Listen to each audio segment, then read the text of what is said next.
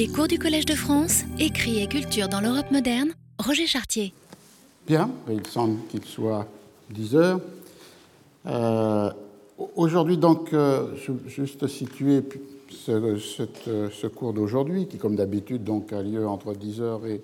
et midi, puisque vous vous souvenez que le thème d'ensemble de l'année, c'est euh, Histoire sans frontières, c'est-à-dire en fait les différentes formes de présence du passé dans une société, que ce soit la nôtre ou que ce soit des sociétés anciennes, et que dans le premier cours, j'avais essayé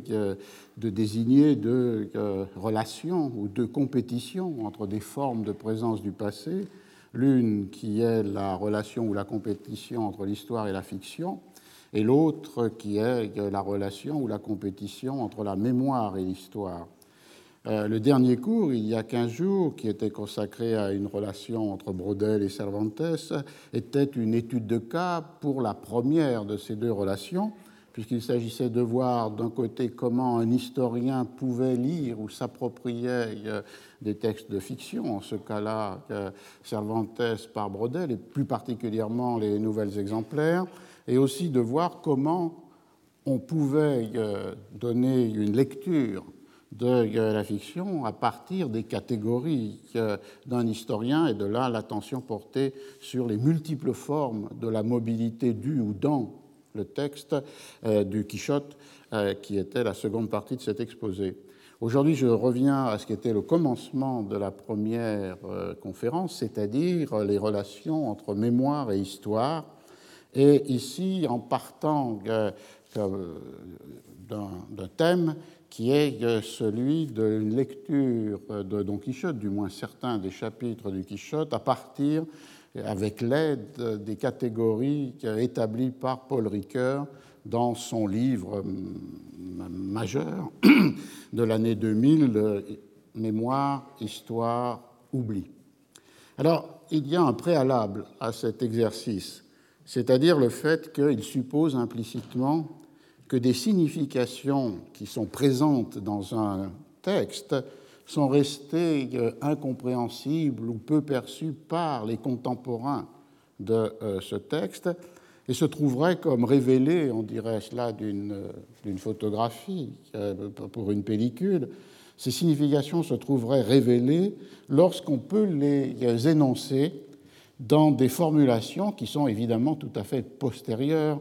à euh, la date de l'apparition de l'œuvre, et donc on, les formulait à travers des catégories qui étaient tout à fait inconnues dans l'époque de leur écriture et de la lecture de, ces, de l'écriture et de la lecture de ces, de ces œuvres. Et évidemment, le premier réflexe de l'historien par rapport à cette opération, qui consiste à révéler des significations latentes grâce à l'utilisation d'une conceptualisation ou d'un langage qui, par définition, ne pouvait être ceux dans ce cas du XVIIe siècle, la première réaction de l'historien est évidemment de crainte ou d'effroi ou de doute, puisqu'il est au bord de commettre ce qui est le péché le plus impardonnable pour l'histoire, c'est-à-dire euh, l'anachronisme. Et on peut se rappeler, je m'en prendrai qu'un exemple, les euh, critiques de Lucien Fèvre contre ce péché d'anachronisme lorsque les historiens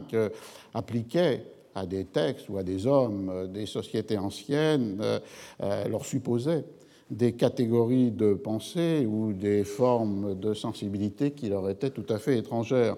Une des plus fortes mises en garde de Fèvre contre ce péché d'anachronisme se trouve dans le livre qui a été publié en 1944 Amour sacré, amour profane, autour de l'Heptaméron, c'est-à-dire un livre autour euh, du recueil des nouvelles de Marguerite de Navarre. Fèvre écrivait à ses ancêtres, c'est-à-dire les hommes du XVIe siècle, prêtez candidement des connaissances de faits, donc des matériaux d'idées, que nous possédons tous, mais qu'aux plus savants d'entre eux il était impossible de se procurer, doter les contemporains du pape Léon X avec une générosité sans fond des conceptions de l'univers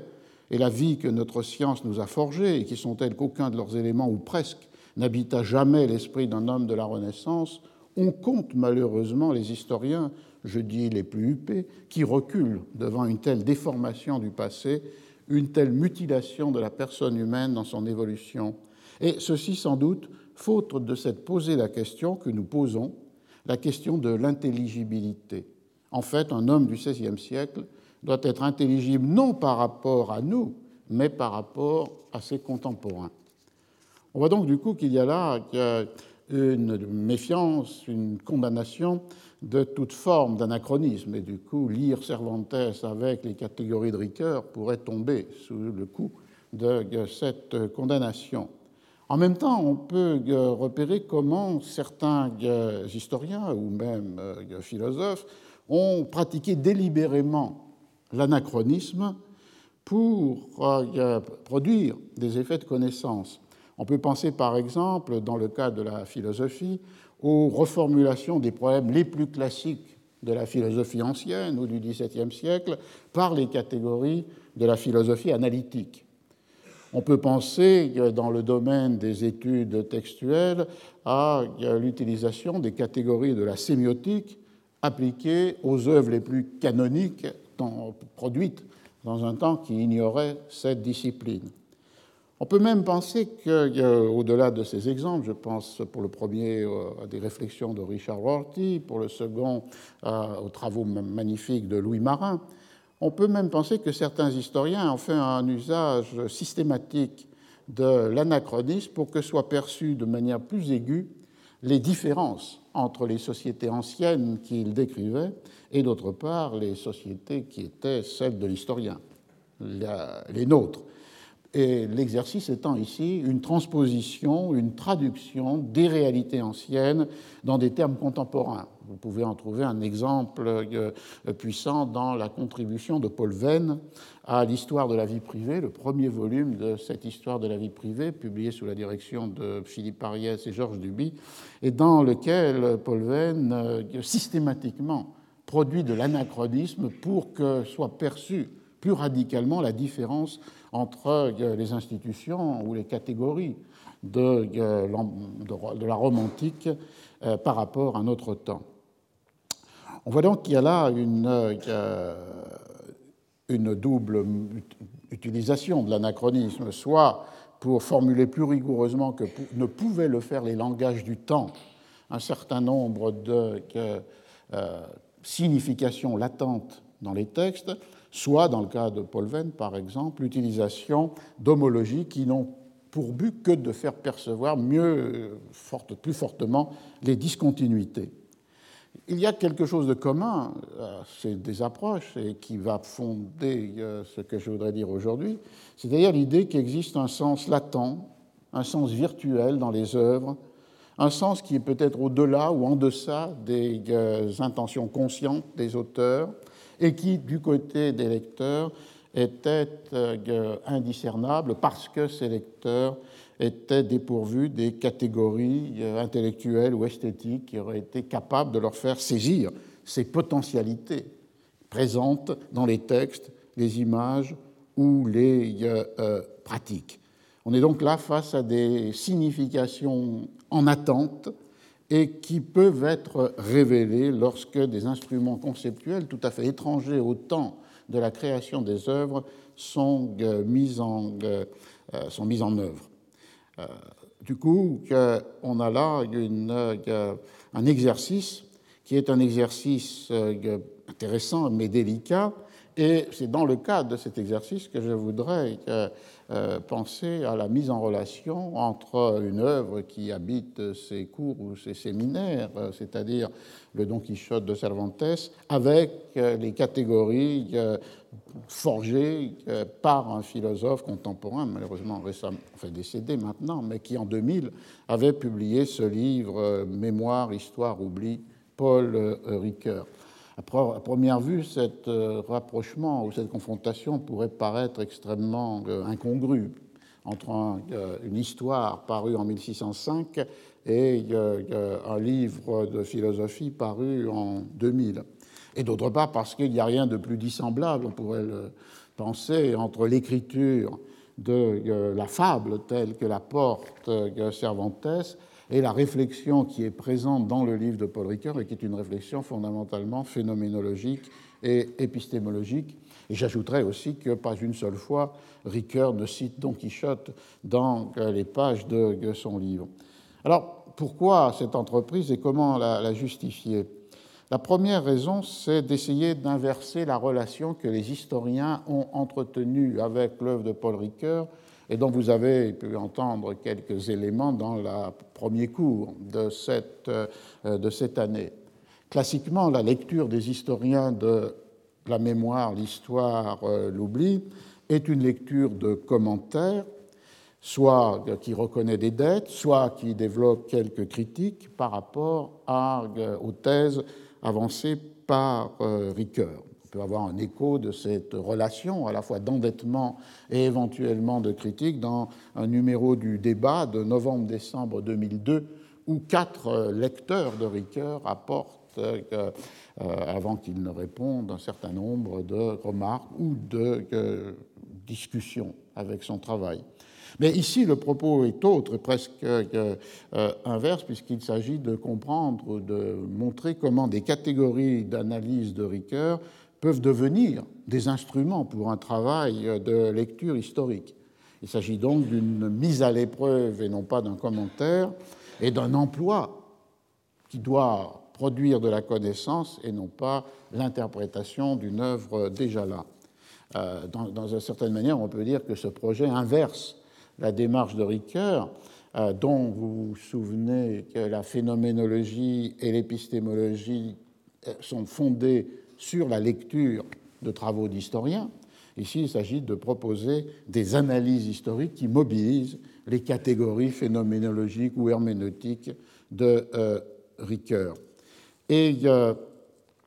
il, y a, là peut-être un paradoxe, puisque une des caractéristiques évidemment de l'œuvre de Ricoeur dans Mémoire, euh, Histoire, Oubli, c'est de vouloir viser ou cerner des invariants anthropologiques. Euh, il ne récuse pas le fait que la mémoire, par exemple, est un objet euh, d'histoire, est un objet euh, de sociologie, est un objet d'anthropologie, mais ce qui l'intéresse dans son projet, c'est de repérer dans leur universalité un certain nombre d'invariants anthropologiques au sens premier du terme, c'est-à-dire partagés par l'entière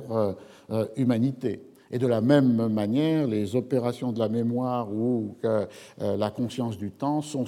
traité dans cette perspective phénoménologique et euh, herméneutique, donc référé à l'universel. Évidemment pour euh, l'usage que je ferai de ces catégories euh, dans cette présentation, il est évident que l'historicité devient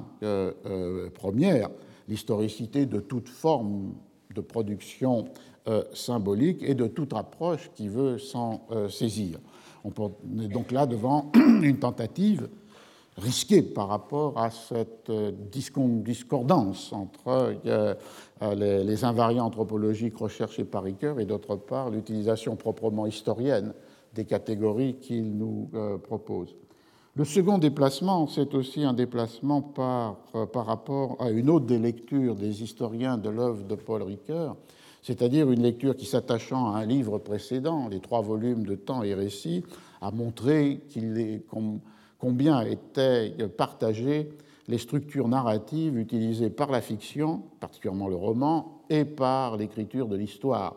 euh, que ce soit euh, les catégories du temps, le, concept de causalité, la personnification euh, des agents. Il y a là tout un socle commun qui a été mis en évidence. Et d'autre part, euh, comme on l'a dit la fois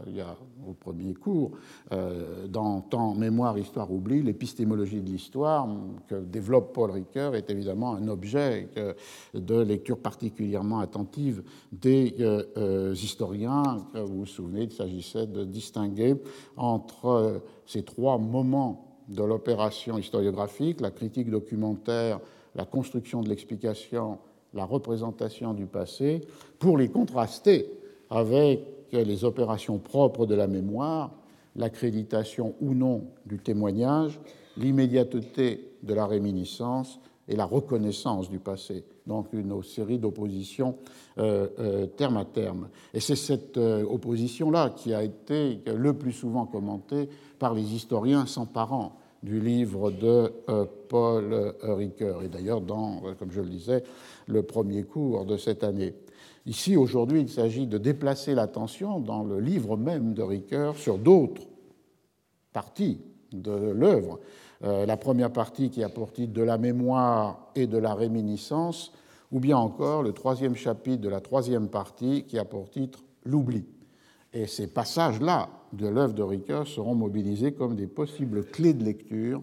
pour les chapitres euh, centraux du chapitre 23 au chapitre 30 de la première partie de Don Quichotte, parce que ces chapitres-là sont habités ou hantés par le thème de la mémoire et euh, de l'oubli.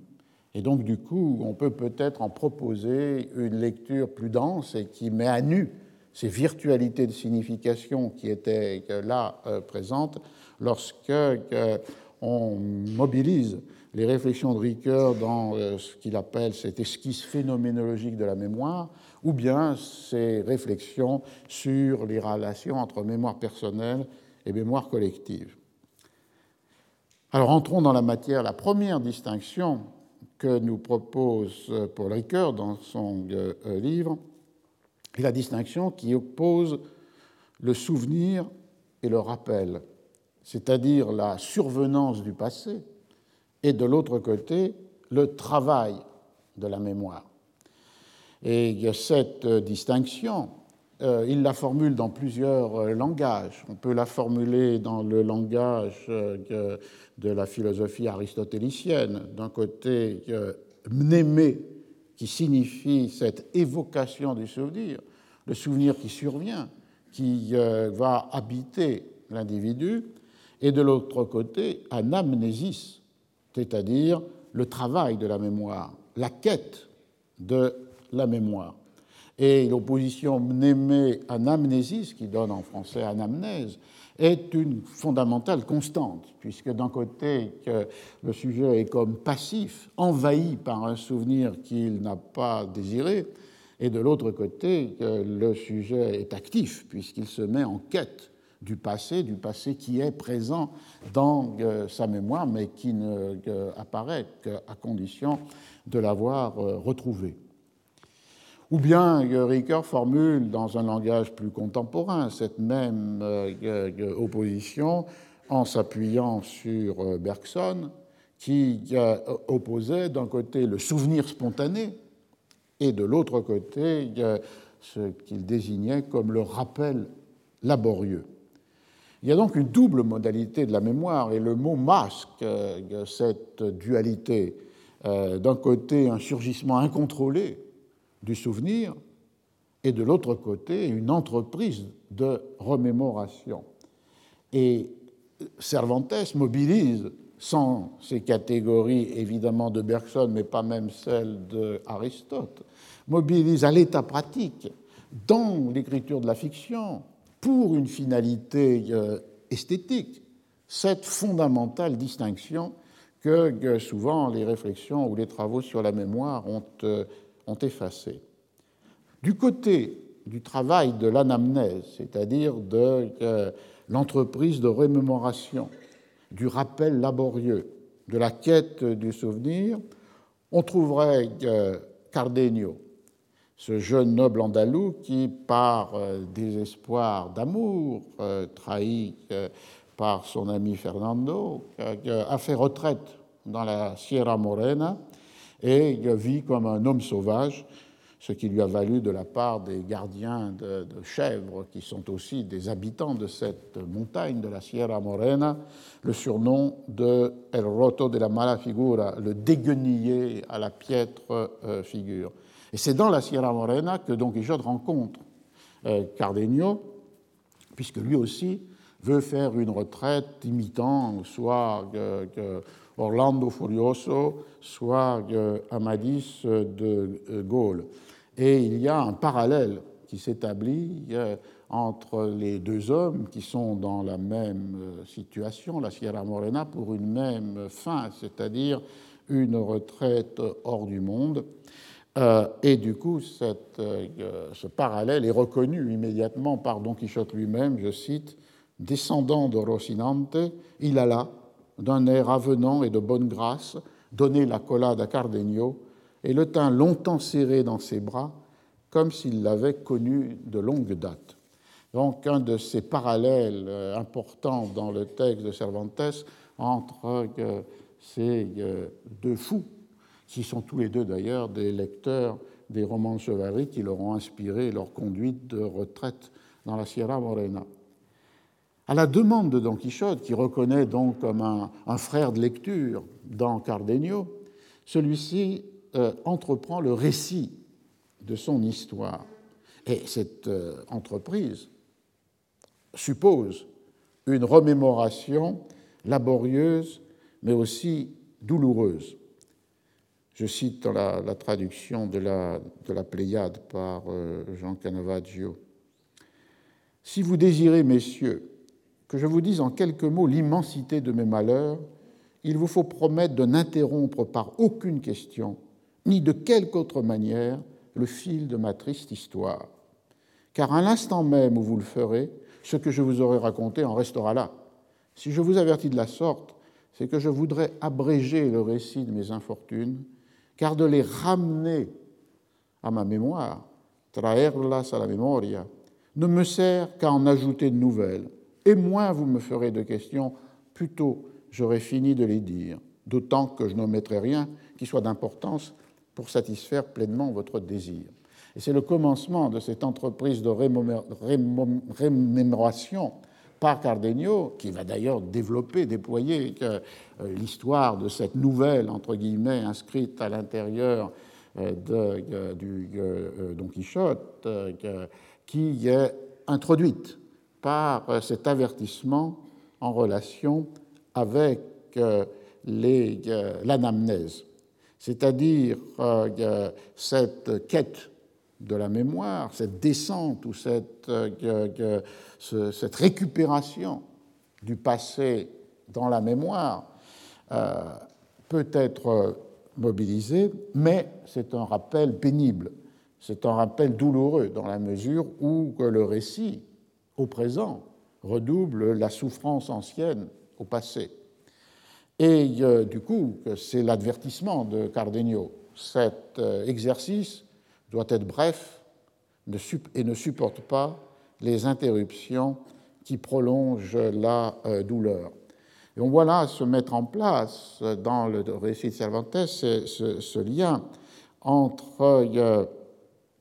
la mémoire comme une possible souffrance et de euh, l'autre côté la mémoire comme le résultat d'une opération active. Et finalement, euh, dans, son vocabulaire à, lui, Cervantes désigne ici ce que Ricoeur, dans son livre, désigne appuyé sur deux textes fondamentaux de Freud, de 1914 et 1915. Le premier, remémoration, répétition, perlaboration, et le deuxième, plus connu, deuil et mélancolie. Parce que dans ces deux textes, Freud liait un double traitement de la, deux traitements de la mémoire, l'un qui était la mémoire comme pathos, comme souffrance, et l'autre qui était la mémoire comme techné, comme technique mémorielle, ou comme commente Ricoeur, euh, la désignation de, je cite, le point d'articulation du côté passif, pathique de la mémoire, la mémoire infligeant cette euh, douleur par la répétition de la douleur euh, ancienne, et, je continue la citation, du côté actif de l'exercice de la mémoire. La relation est, ironiquement établie euh, dans l'écriture de Cervantes entre ces deux figures de la mémoire, c'est-à-dire ce travail de remémoration de Cardenio et le possible surgissement d'un souvenir qui est déclenché par euh, la euh, situation, mais qui finalement euh, est du côté d'une survenance, d'un surgissement. Il est, il, est, mis en, texte par Cervantes à l'intérieur de la déclaration de Cardenio par une intervention qui vient justement interrompre ce qui n'aurait pas dû être interrompu de Don Quichotte. Ces paroles du déguenillé, c'est-à-dire donc de Cardenio, remirent à Don Quichotte en mémoire l'histoire que lui avait racontée son écuyer lorsqu'il ne sut pas trouver le nombre de chèvres qui avaient passé la rivière et qu'elle était demeurée en suspens. Ou pour en revenir à Cardenio, celui-ci poursuivit en disant, etc. Alors cette, euh, cette, idée que le discours de Cardenio fait surgir dans la mémoire de Don Quichotte un épisode passé, euh, qui est euh, celui du chapitre 20, met en, place cette tension entre la quête laborieuse d'un côté, celle de Cardenio, et d'autre part le surgissement immédiat qui est ce souvenir qui vient à Don Quichotte. Alors la référence aux fameuses chèvres et à leur euh, nombre euh, méconnu est une référence au chapitre 20 du euh, Quichotte. Là, nous sommes au chapitre 23 dans ce que je décris. Et dans ce chapitre 20, pour passer le temps, une nuit avant une attaque contre ce qu'il imagine comme de terribles adversaires ennemis par Don Quichotte, Sancho raconte un conte à euh, Don Quichotte. Et dans ce récit, l'interruption arrive parce que Don Quichotte n'a pas suivi la consigne que lui avait donnée Sancho, c'est-à-dire de compter régulièrement combien de chèvres avaient été dans l'histoire transportées d'une rive à l'autre d'un fleuve par un pasteur une autre chef, puis une autre et encore une autre. Et le fait que Don Quichotte, irrité par cette manière de raconter et perdant le fil du nombre des chèvres qui sont dans le récit, met fin brutalement euh, à la récitation parce que il ne se pas conformé à la consigne de Sancho, et celui-ci lui avait pourtant donné comme avertissement Prenez garde, monsieur, au nombre de chèvres que le pêcheur est en train de passer. S'il vous en sort une seule de la mémoire, le conte se terminera et il ne sera pas possible d'en dire un mot de plus. On voit donc du coup qu'il y a un parallèle entre d'un côté le travail d'anamnèse de Cardenio qui ne peut pas supporter euh, l'interruption dans ce registre de la souffrance individuelle, et d'autre part cet effort de mémoire de Sancho qui a mobilisé dans sa mémoire un conte que l'on compte dans, son village, comme il euh, le dit, et qui, par sa forme euh, euh, fixe, figée, ne peut pas non plus supporter l'interruption. Dans les premiers cas, celui de Cardenio, l'interruption accroît jusqu'à l'insupportable la douleur qui accompagne la remémoration des malheurs anciens. Dans ce cas-là, Cardenio trahi euh, par Fernando qui a séduit la jeune femme avec qui il avait échangé des promesses de mariage, euh, euh, Lucinda. Et dans le cas de la récitation du conte de Sancho, l'interruption est une brise la formule obligée, donc du coup brouille la mémoire même de l'histoire telle que Sancho l'avait euh, incorporée. On a donc un premier euh, élément euh, dans ce chapitre 23 qui est les conditions douloureuses de la remémoration lorsqu'il s'agit d'une anamnèse et la possibilité introduite à l'intérieur de cette remémoration d'une vie ou d'un conte, d'une survenance d'un souvenir, mais qui peut, comme on le voit avec le récit de Cardenio, en entraîner la, la fin. L'autre modalité de euh, la mémoire, celui de la euh, survenance du euh, souvenir, est également présente dans la Sierra Morena. Il s'agit donc plus de l'anamnèse, mais de la mnémée aristotélicienne, c'est-à-dire le moment où un souvenir envahit l'individu sans qu'il l'ait nécessairement voulu, comme une pensée du dehors pour reprendre une expression appliquée dans un autre contexte par Foucault. C'est cette mémoire-là qui vient à Don Quichotte au moment où il entreprend d'écrire une lettre à Dulcinée, puisque dans cette retraite de la Sierra Morena, euh, il veut être l'épreuve est celle de l'amour de la dame de ses pensées, et donc il veut lui écrire une lettre, et du coup Sancho profite de cette idée de Don Quichotte d'écrire une lettre à Dulcinée pour lui en faire écrire une autre, qui est la conséquence du vol de son âne par Ginès de Passamonte, et que la promesse faite par Don Quichotte que sa nièce lorsque Sancho rentrera dans, le village, lui fera don pour compenser l'âne volé de trois anneaux. Alors il s'agit donc d'écrire deux lettres, une lettre d'amour pour Dulcinée et puis cette sorte de lettre de change qui est demandée par Sancho. Et là où il se trouve, donc dans la Sierra Morena, écrire des lettres n'est pas une chose aisée. Je cite ce que dit Don Quichotte. Puisque nous n'avons pas de papier, il serait bon que nous l'écrivions, comme faisaient les anciens, la lettre à Dulcinée, sur des feuilles d'arbre ou des tablettes de cire. Encore qu'il doit être aussi difficile à trouver à présent doit en être aussi difficile à trouver à présent que du papier. Mais il me revient à l'esprit me ha venido a la memoria, où il sera bon, et même très bon, de l'écrire, c'est le Librillo de Memoria, traduit par cahier de notes, qui appartenait à Cardenio. Et toi, Sancho, tu auras soin de la faire transcrire sur du papier, en belle écriture, dans le premier village que tu trouveras où il y ait un maître d'école, ou bien n'importe quel sacristain te la recopiera. Mais ne la donne à recopier à aucun greffier, car ces gens-là ont une lettre de chicanerie que Satan lui-même n'entendrait pas. C'est un texte extrêmement euh, intéressant, extrêmement riche, puisque, euh, d'une part, euh, il donc, est lié à cette idée que vient à la mémoire de Don Quichotte,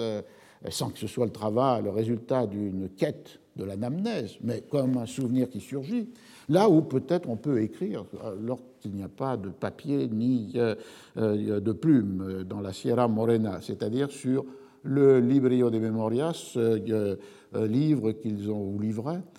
Sancho et Don Quichotte ont trouvé sur le chemin, puisque dans sa volonté de faire l'homme sauvage, Cardenio s'était dépouillé de tous ses bagages et aussi de tout, ou presque, ses euh, vêtements. Et donc, le Librio de Memoria va pouvoir servir de support pour euh, euh, l'écriture, mais à condition que la lettre qui sera écrite là puisse être transcrite sur du papier, un papier papel, dit le texte, et de là les conseils ou les demandes que fait Don Quichotte à Sancho sur l'idée de trouver qui serait capable de transcrire sur une feuille de euh, papier ce qui a été, euh, un feuillet de papier, ce qui aura été écrit par lui dans le euh, Librio de Memoria. Et c'est du point de vue d'une histoire des rapports à l'écriture. Vous vous souvenez du premier cours où j'avais évoqué la révolte de Jack Cade, mise en scène par Shakespeare comme une radicale dénonciation et condamnation de la culture écrite. Ici, on entre où l'on voit que d'un côté, comme dans le quai de Shakespeare, c'est-à-dire cette seconde partie d'Henri VI, il y a une totale défiance par rapport à ceux qui sont des maîtres d'une écriture que l'on ne peut lire. C'est ce qui a été traduit comme lettre de chicanerie, mais qui est dans le texte Cervantes letra processada, c'est-à-dire une forme d'écriture propre, une gothique propre au monde des, euh, euh, des greffiers ou des euh, secrétaires des tribunaux et une écriture cursive qui est considérée comme illisible. Effectivement, tous les historiens qui travaillent sur des procès du XVIe siècle ont des plus grandes difficultés par rapport à ces écritures cursives des scribes de chancellerie ou de tribunaux, et qui, parce qu'elle est illisible, peut être associée même Satan ne l'entendrait pas, est associé à une forme euh, de, euh, de sorcellerie. C'est le cas dans le quai de portraituré par euh, Shakespeare, puisque le, clerc Emmanuel est condamné à être pendu, puisqu'il il est capable d'écrire ce qui s'appelle la court hand, euh, dans euh, l'Angleterre contemporaine de Cervantes, qui est l'écriture des scribes de chancellerie et plus encore de tribunaux, et qui passe pour être lié avec des intentions diaboliques. Donc du coup, euh, cette méfiance par rapport à ce type-là de transcripteur et la recommandation de rencontrer soit un sacristain dans une paroisse, soit un euh, maître d'école. Le texte espagnol est plus précis puisqu'il dit maestro de escuela de muchachos, c'est-à-dire un maître d'école de garçons. euh, ce qui est un détail qui n'est pas sans importance, puisque, évidemment, l'apprentissage de l'écriture a toujours été considéré comme dangereux lorsqu'il était euh, destiné, dans les sociétés anciennes, il était euh, destiné à des jeunes femmes ou des jeunes filles qui pouvaient, du coup, se soustraire par cette capacité de communication propre et personnelle à toutes les formes des dominations masculines, du père, du mari ou du, ou du prêtre. Alors que l'apprentissage de l'écriture pour euh, les garçons paraît être comme une nécessité de plus en plus forte pour trouver des emplois qui peuvent être plus facilement rencontrés lorsque la capacité du lire et de l'écrire est euh, disponible. Ce qui est aussi le point plus fondamental que cette petite euh, parenthèse sur l'écriture et ceux qui écrivent, c'est le, fait que ce qui vient à la mémoire de Don Quichotte, c'est la présence d'un librio de memoria, et traduit comme cahier de notes et comme euh, on peut le penser, avec une certaine euh, inexactitude, dans la mesure où le librio de memoria est en Espagne l'équivalent de ce que sont les writing tables et en Angleterre ou les tablettes euh, en France. Et comme je l'ai déjà dit, puisque nous avons rencontré cet objet euh, dans les nouvelles exemplaires, et en particulier dans euh, Rinconete y Cortadillos, euh, un librio de Memoria a été possédé par un de ces voyageurs à qui il a été dérobé lorsque Rincon y Cortado entre euh, dans, dans, la ville, et d'autre part, on se souvient que Monipodio, le maître des gueux, tient un librio de memoria dans lequel sont inscrites toutes les mauvaises actions qu'ils doivent faire euh, en échange des paiements qui leur ont été donnés, et aussi sont borradas, sont effacées lorsqu'elles ont été faites, ces, euh, ces actions. Donc le Librio des Memoria ne nous est pas euh, inconnu, simplement on peut revenir sur cet objet puisqu'il est central dans euh, des chapitres du Don Quichotte qui portent justement sur les rapports entre l'écriture et la mémoire. Euh, il s'agissait donc d'objets où l'écriture peut être effacée parce qu'elle est faite avec un stylet sur un enduit qui recouvrait les feuillets, un enduit composé de colle, de plâtre et de euh, vernis. La définition en est très claire, on la rencontre de manière extrêmement euh, euh, précise au début du XVIIIe siècle, dans le tome 4 du dictionnaire de la langue castillane, qui est le dictionnaire qui a été composé par l'Académie royale. La définition est petit livre que l'on a coutume de porter dans la poche dont les feuillets blancs sont recouverts d'un enduit, enduit embetunadas, de, bétoun qui ici vise euh, une mince pellicule, euh, comme je le disais, faite de plâtre, de colle et de vernis, et dans lequel on inclut une plume de métal dans la pointe de laquelle est inséré un petit morceau de crayon avec lequel on note dans le petit livre tout ce que l'on ne veut pas confier à la fragilité de la mémoire et que l'on efface ensuite afin que les, feuillets puissent servir de nouveau. On voit donc qu'on a la définition de l'objet portable que l'on met dans la poche, la possibilité d'écrire, d'effacer et de réécrire, le fait que l'on écrit avec euh, cette euh, euh, plume de métal dont la pointe est un piedra lapis, c'est-à-dire le crayon, et que donc, qui sert aussi pour euh, fermer le, librio des Memoria. la, plume est inclue dans euh, le librio, mais ce n'est pas une plume d'oie, c'est un petit stylet de métal dont le bout est euh, un crayon. Et le plus intéressant, c'est évidemment cette référence à l'usage. D'un côté, il permet une écriture, une fixation qui vient en aide à la mémoire et qui va enregistrer ce que la mémoire pourrait perdre, l'idée de ce que l'on ne veut pas confier à la fragilité de euh, la euh, mémoire. Et de l'autre côté, il y a cette euh, idée complémentaire que cette mémoire écrite, que cette trace transcrite est de l'ordre de l'effaçable, du temporaire, de l'éphémère, une fois que, son utilité a disparu, et parce que l'on peut ainsi réutiliser les mêmes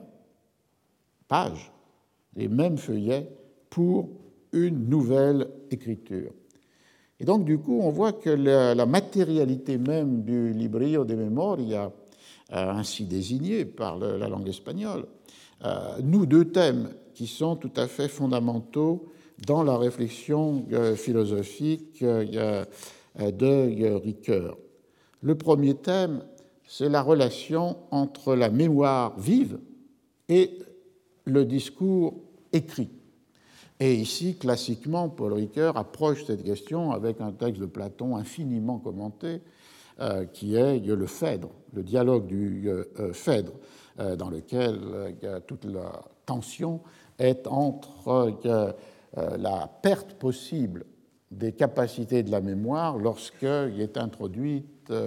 l'écriture c'est un texte qui a été infiniment commenté. Un des commentaires les plus euh, euh, célèbres est celui qu'avait donné euh, Derrida. celui de Ricoeur est un peu différent, mais reste quelque chose qui est commun aux commentaires de Derrida et aux commentaires de Ricoeur. C'est l'idée de la parenté qui existe entre les écritures qui s'inscrivent sur des supports, dans le cas de Platon, le papyrus ou, ou la pierre, et de l'autre côté ce que l'on peut euh, désigner comme l'écriture dans l'âme,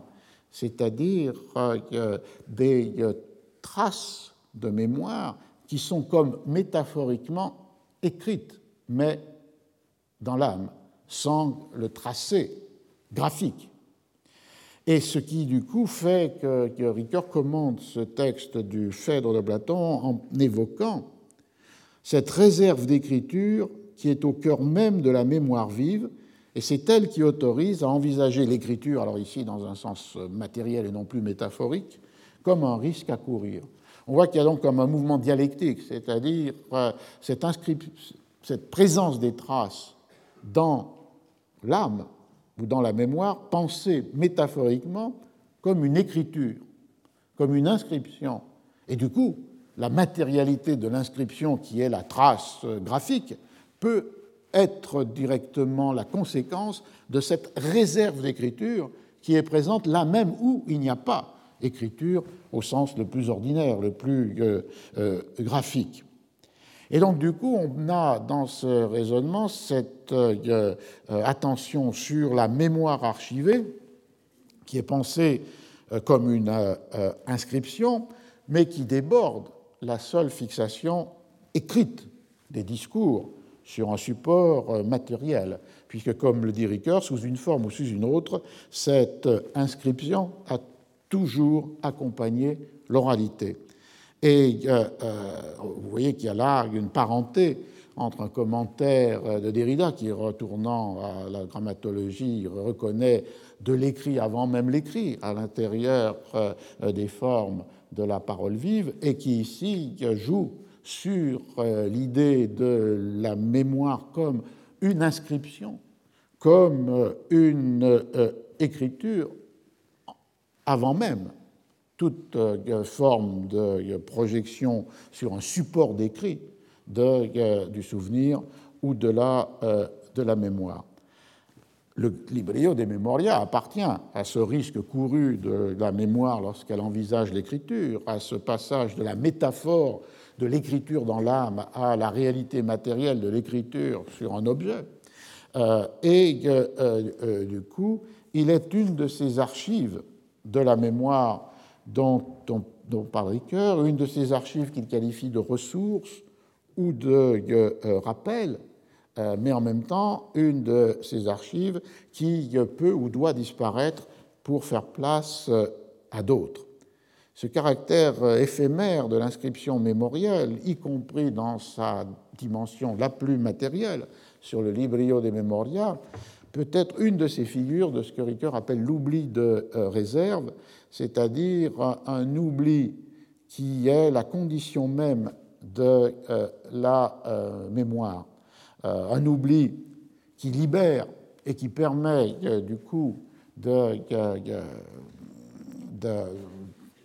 d'avancer dans l'existence, mais qui est de réserve parce que, sous certaines conditions, ce qui a été oublié peut être mobilisé et faire retour comme souvenir. Euh, en quelque sorte, euh, l'oubli serait la caractère inaperçu de la persévérance du souvenir. Ce paradoxe qui est que euh, l'oubli est de réserve, la chose n'est plus présente à la mémoire, mais en même temps, elle est récupérable sous certaines conditions, par exemple le travail de l'anamnèse. Alors c'est un, point absolument essentiel, l'oubli comme condition de la mémoire et euh, qui peut être élaboré à partir euh, de plusieurs références. Dans le, livre de, euh, de Ricoeur, il y a trois références fondamentales. La première référence, la plus philosophique, sur laquelle je vais, la plus difficile aussi, passer, mais qui est en quelque sorte le socle de la réflexion de Ricoeur, c'est dans le livre de Heidegger Être et temps, et d'où il extrait cette citation essentielle Le souvenir n'est possible que sur la base d'un oublié et non pas l'inverse. Donc euh, la, formulation de l'idée selon laquelle c'est l'oubli qui rend possible le souvenir, parce que c'est un oubli de réserve, c'est un oubli de euh, ressources, et qui est du coup une possibilité, sous certaines conditions, du retour de, euh, de la mémoire. La deuxième référence attendue, celle que je vais commenter peut-être le plus longuement, euh, qui est celle de, la, du, conte de, Borges, Funes el Memorioso, Funes ou la mémoire. Il s'agit d'un bref récit, comme toujours chez Borges, qu'il a écrit pour le journal La Nación, un des deux journaux de Buenos Aires, avec Clarín, en euh, juin de 1942. Il y en avait d'ailleurs une ébauche l'année précédente dans la revue Sour, qui était euh, la revue euh, des Sœurs Ocampo. Et pour la première fois, ce conte va participer d'un recueil de contes de Borges dans le livre de 1944, Artifices. Et le, le conte entrelace deux motifs. D'un côté, l'oubli comme condition de la pensée, et euh, parce que euh, la pensée est un processus d'abstraction et de généralisation, et comme le dit le comte, Founès, ne l'oublions pas, était presque incapable d'idées générales platoniques, et d'autre part, l'oubli comme condition du sommeil. Founès a cette difficulté, il lui était très difficile de dormir. Dormir, c'est se distraire du monde. Dans un des nombreux entretiens qu'il a donnés euh, sur sa propre œuvre. Euh, Borges revient sur les conditions d'écriture de Funes el Memorioso et il le désigne ainsi un bonhomme, un bonhomme très ignorant qui a une mémoire parfaite, si parfaite que les généralisations lui sont interdites. Il meurt très jeune, accablé par cette mémoire qu'un Dieu pourrait supporter, mais pas un homme. Ce serait le cas contraire. Funès ne peut rien oublier. Par conséquent, il ne, peut pas penser, parce que pour penser, il faut généraliser, c'est-à-dire qu'il faut oublier. Ce que je veux sûrement dire, continuait Borges, c'est que dans les dernières lignes, Funès meurt. Il meurt accablé sous le poids d'un passé trop minutieux pour être supporté. Un passé fait surtout de circonstances qu'en général on oublie. Non seulement il peut tout reconstituer, mais il est obligé de le faire, c'est-à-dire qu'il ne peut pas se débarrasser du poids de l'univers. Donc c'est un entretien de 1967 où l'on voit que l'oubli est à la fois la condition de la pensée, parce que, la pensée c'est la généralisation et l'abstraction. L'oubli est la condition du sommeil, parce que le sommeil c'est la distraction du monde. Et finalement, l'oubli est la condition même de l'existence, puisque ce poids accablant de l'univers est la raison même du décès très précoce de Funes El Memorioso. Euh, Funes allie une extrême sensibilité de la perception, qui est euh, incapable de toute forme d'abstraction, et une capacité sans limite pour accumuler les savoirs. Mais accumuler les savoirs n'est pas penser. Il peut tout apprendre, les langues, le monde, l'histoire, euh, comme il le déclare lui-même. Et là, je me réfère au texte même euh, du, de, de Borges, qui compare l'homme ordinaire, nous, et cette mémoire prodigieuse et accablante de Founès. D'un coup d'œil, nous percevons trois vers sur une table. Founès, lui, percevait tous les rejets, les grappes, les fruits qui composent une, une treille. Il connaissait les formes des nuages austraux de l'aube du 30 avril 1882 et pouvait les comparer aux souvenirs des marbrures d'un livre en papier espagnol qu'il n'avait regardé qu'une fois et aux lignes de l'écume soulevées par une rame sur le Rio Negro. Ces souvenirs n'étaient pas simples. Chaque image visuelle était liée à des sensations musculaires, thermiques, etc. Il pouvait reconstituer tous les rêves, tous les demi-rêves. Deux ou trois fois, il avait reconstitué un jour entier et il n'avait jamais hésité. Mais chaque reconstitution lui avait demandé un jour entier. Il me dit J'ai à moi seul plus de souvenirs que n'en peuvent avoir eu tous les hommes depuis que le monde est monde, et aussi mes rêves sont comme votre veille. Et aussi, vers l'aube, ma mémoire, monsieur, est comme un tas d'ordures. Une circonférence sur un tableau, un triangle rectangle, un losange, sont des formes que nous pouvons percevoir pleinement. De même, Irénéo percevait, c'est-à-dire le vrai nom de Founès prénom, percevait les crins embroussaillés d'un poulain, quelques têtes de bétail sur un coteau, le feu changeant et la cendre innombrable, les multiples visages d'un mort au cours d'une longue veillée, je ne sais combien d'étoiles il voyait dans le ciel. Donc, cette idée de cette extrême sensibilité qui lui fait souvenir de tous les détails et donc l'éloigne, non pas d'une accumulation des connaissances, puisqu'il apprend, mais d'une capacité à euh, la pensée et d'une capacité à euh, dormir, et ce qui fait de lui euh, un monstre, comme le dit euh, euh, le texte, euh, car, comme le souligne dans le texte penser, c'est oublier des différences,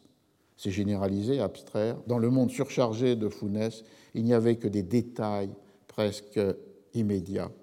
Et le, génie de, cette, de, ce conte est d'inverser les jugements traditionnels. D'abord parce que classiquement, c'est à la suite d'un accident ou d'une maladie que les êtres perdent la mémoire. Or, pour Founès, c'est justement à la suite d'un accident, d'une chute, il a été heurté par un cheval à demi sauvage, que Founès est devenu irrémédiablement infirme, mais qu'en même temps, il a acquis cette mémoire sans limite et sans reste. D'autre part, alors que dans la littérature,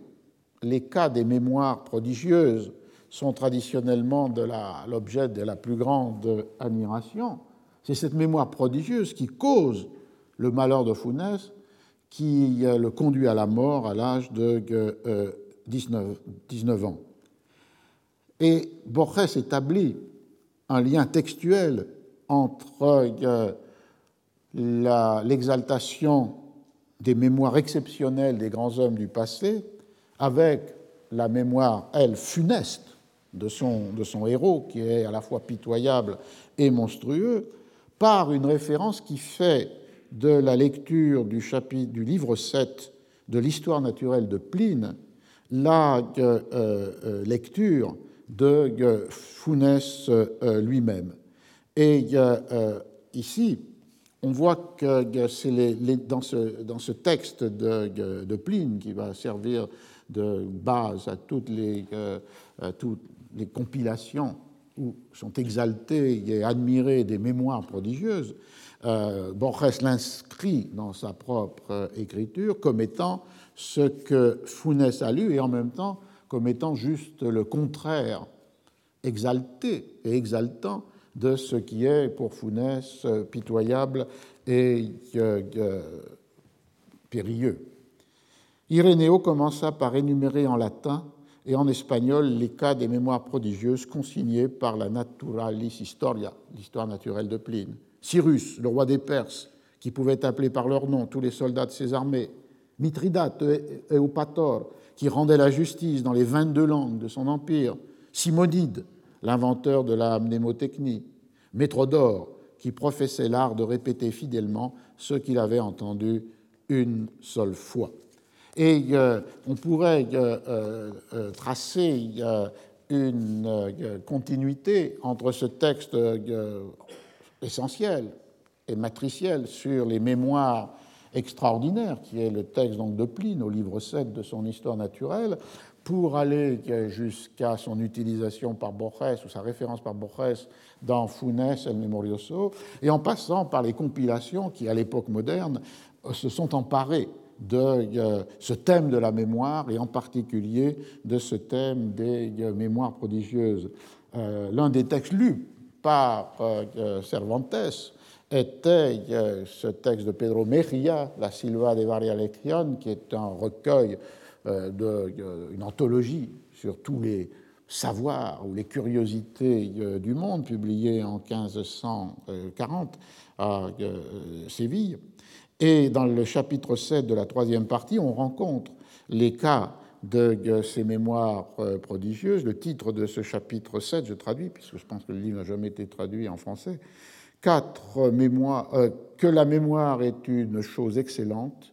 Pourquoi ceux qui ont l'esprit aigu ont une faible mémoire? Pourquoi les hommes se souviennent-ils autant de ce qui leur est arrivé lorsqu'ils étaient enfants? Et où l'on donne des exemples d'hommes à la grande mémoire. Et l'énumération, pour partie, même si elle ajoute d'autres cas, est celle rencontrée par Mérilla dans euh, euh, Pline le Jeune. Et on peut penser que Cervantes, qui a utilisé la Silva de Varia Lection, euh, ne fût-ce que dans ce passage que j'ai cité plus haut, c'est-à-dire sur quoi écrivaient les anciens avant que l'on ait euh, le, euh, le, papier, et ce qu'imagine euh, Don Quichotte d'écrire sur l'écorce des arbres ou sur le papyrus ou sur la cire, vient directement de ce chapitre de la Silva de Varialección qui évoque tous les supports de l'écriture avant le, papier. Il l'a utilisé aussi, comme je l'avais dit il y a 15 jours, pour le Persiles et Sirismunda. Et donc ce lien entre Pline Mejía, Cervantes et Borges définit ce euh, traitement euh, euh, de la mémoire prodigieuse soit comme un objet d'admiration, mais soit aussi comme le constat de son péril. Alors je termine cette première heure, peut-être en débordant un petit peu, avec le troisième texte que Ricoeur utilise pour construire la notion d'oubli de réserve, de l'oubli comme condition de la mémoire. C'est un euh, texte euh, de. Euh, ce sont les textes de Freud. Mais j'ajouterai un texte qu'il ne cite pas, mais qui pourtant est peut-être plus encore lié avec cette idée de l'oubli de réserve, et qui est le texte de Freud de 1925, qui a pour titre Note sur le bloc magique, Wunderblock, qui est un texte lui aussi longuement commenté par Derrida. De qu'est-ce qu'était le bloc magique? Ce Wunderblock, dans la Vienne de la fin du XIXe siècle, c'est une sorte d'ardoise magique, c'est-à-dire un objet qui est composé d'une tablette de cire ou de résine. Sur cette tablette de cire ou de résine est posée une plaque de celluloïde transparente et une feuille de papier cirée, translucide. L'écriture est tracée avec euh, un stylet et elle peut s'effacer lorsque, comme dans les ardoises magiques euh, euh, euh, qu'on peut encore rencontrer, on tire vers le bas la plaque de celluloïde et le bloc devient disponible pour une nouvelle écriture. Mais comme le souligne Freud, si l'on expose ce bloc dans une lumière appropriée, il est possible de déchiffrer les traces laissées par l'écriture qui a été pourtant effacé. Et du coup, il y a là euh, euh, pour euh, Freud la possibilité de la résolution de la contradiction qui existe lorsque on est face à la fixation écrite des traces de la mémoire. Parce que, comme il le fait remarquer dans la première page de ce très court essai Si je veux me servir abondamment de la technique de la notation écrite pour l'amélioration de ma, fonction mémorielle, je remarque que deux procédés distincts sont à ma disposition. Je peux premièrement choisir une surface d'écriture qui garde intacte, pendant un temps indéterminé, la note à elle confiée, soit donc une feuille de papier sur laquelle j'écris à l'encre. Je conserve alors une trace mnésique durable. L'inconvénient de ce procédé consiste en ce que la capacité de réception de la surface d'écriture s'épuise bientôt. La feuille est entièrement écrite, n'a plus d'espace pour de nouvelles notations, et je me vois obligé de faire usage d'une autre feuille encore non écrite. De plus, l'avantage de ce procédé, qui fournit une trace durable, peut perdre pour moi sa valeur, notamment lorsque mon intérêt pour la note s'est éteint après quelque temps et que je ne veux plus la maintenir en mémoire. L'autre procédé est exempt de ces deux défauts. Si par exemple j'écris à la craie sur une tablette d'ardoise, j'ai une surface de réception qui reste pendant un temps illimité capable de réception et dont je puis détruire les notations dès qu'elles ne m'intéressent plus, sans qu'il me faille rejeter la surface d'écriture elle-même. L'inconvénient est ici que je ne peux pas conserver une trace durable. Si je veux porter sur la tablette de nouvelles notes, il faut effacer celle dont elle est déjà recouverte capacité de réception illimitée et conservation de traces durables semblent donc s'exclure pour les dispositifs par lesquels nous fournissons à notre mémoire un substitut. Il faut ou que la surface réceptrice soit renouvelée, c'est le cas de la feuille de papier, ou que la notation soit anéantie, c'est le cas pour euh, euh, l'ardoise. Et du coup, le Wunderblock, le bloc magique, permettait de résoudre cette euh, contradiction puisqu'il peut effectivement fournir les deux choses, une surface de réception toujours prête et des traces durables des notations reçues. Mais des traces durables qui sont récupérables sous certaines conditions, c'est-à-dire euh, euh, les conditions d'une lumière oblique qui permet de déchiffrer ce qui a été euh, effacé. Alors pourquoi l'intérêt de Freud, évidemment, pour cet objet qui permettait de rassembler une capacité de réception illimitée comme les feuilles de papier, mais en même temps de euh, permettre l'effacement, mais tout en conservant des traces comme, euh, enfin, qui permettaient de, permettre, qui permettait l'effacement comme la tablette d'ardoise, mais avec la possibilité de lier les deux et non pas de les voir dissociés, c'est parce que pour lui, il y avait là comme une sorte d'analogie matérielle de la structure même de l'appareil psychique, du moins de l'appareil psychique tel qu'il euh, continue de le décrire jusqu'à peu près la même date, c'est-à-dire 1925, dans le moment où la conceptualisation de cet appareil psychique est préconscient, conscient et inconscient. Puisqu'on voit que d'un côté, le système de la perception et de la conscience a une capacité illimitée à recevoir des perceptions, mais sans inscription durable. Et d'un autre côté, le système euh, mnésique, le système de la mémoire, conserve des traces durables, récupérables, mais situées dans l'inconscient. Et donc, on avait, dans le cas du Wunderblock, comme une sorte de métaphore matérielle de ce qu'était pour Freud le fonctionnement euh, du système euh, de, l'appareil psychique, puisque d'un côté, les capacités de la perception et de la conscience infinies de recevoir de nouvelles traces supposaient qu'elles étaient, que d'autres, les plus anciennes, étaient oubliées, mais que de l'autre côté, ces traces oubliées, dans l'inconscient, étaient en réserve disponibles à condition de les faire euh, euh, revenir à la conscience, et c'était tout le travail euh, de la psychanalyse. On voit donc que sur le Wunderblock, comme sur le Librio des Memoria, les écrits sont effaçables et éphémères, multipliés de manière illimitée, mais que dans, les deux cas, les inscriptions disparues peuvent être, sous certaines conditions, déchiffrables, au moins partiellement, pour qui sait euh, les euh, retrouver. Et euh, Freud utilise le Wunderblock pour faire comprendre la relation entre perception illimitée et inconscient comme conservatoire de traces. Et Cervantes, lui, utilisait le Wunderblock de son temps, c'est-à-dire le Librio des Memoria, pour une autre fin, celle par laquelle j'avais terminé l'exposé le,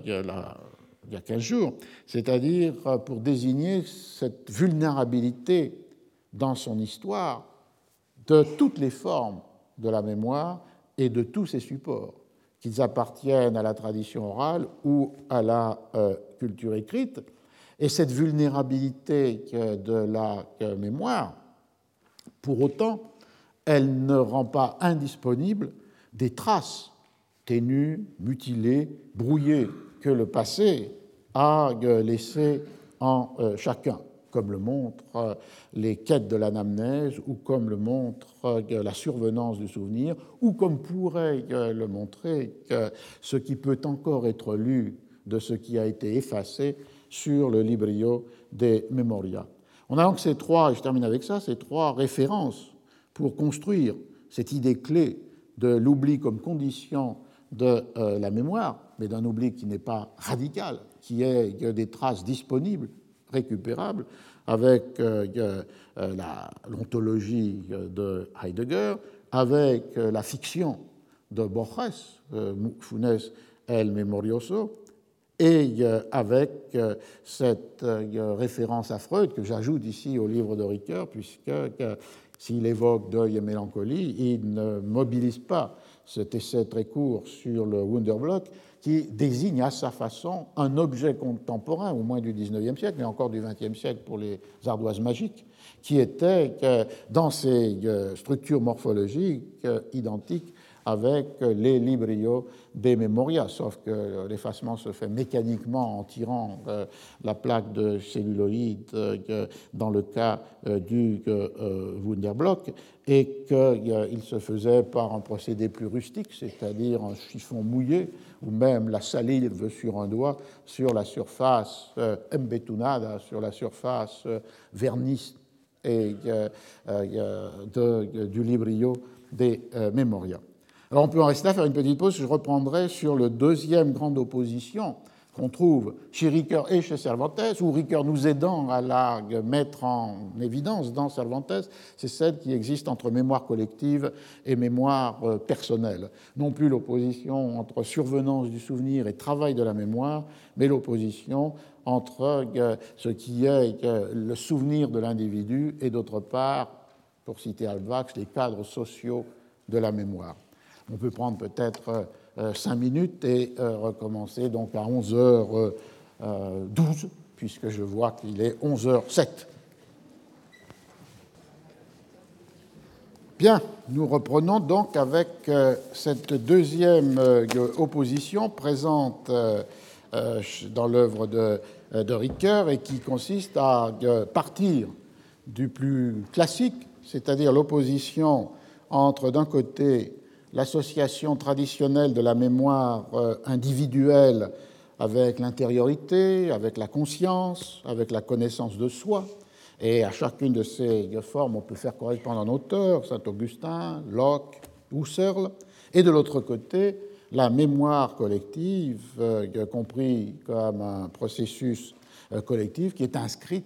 dans des cadres sociaux partagés par une communauté, quelle qu'en soit la dimension. Et ici, évidemment, c'est tout l'œuvre de Halbwachs qui est euh, par, euh, euh, qui fait référence pour, pour Ricoeur. Donc cette opposition est classique, elle est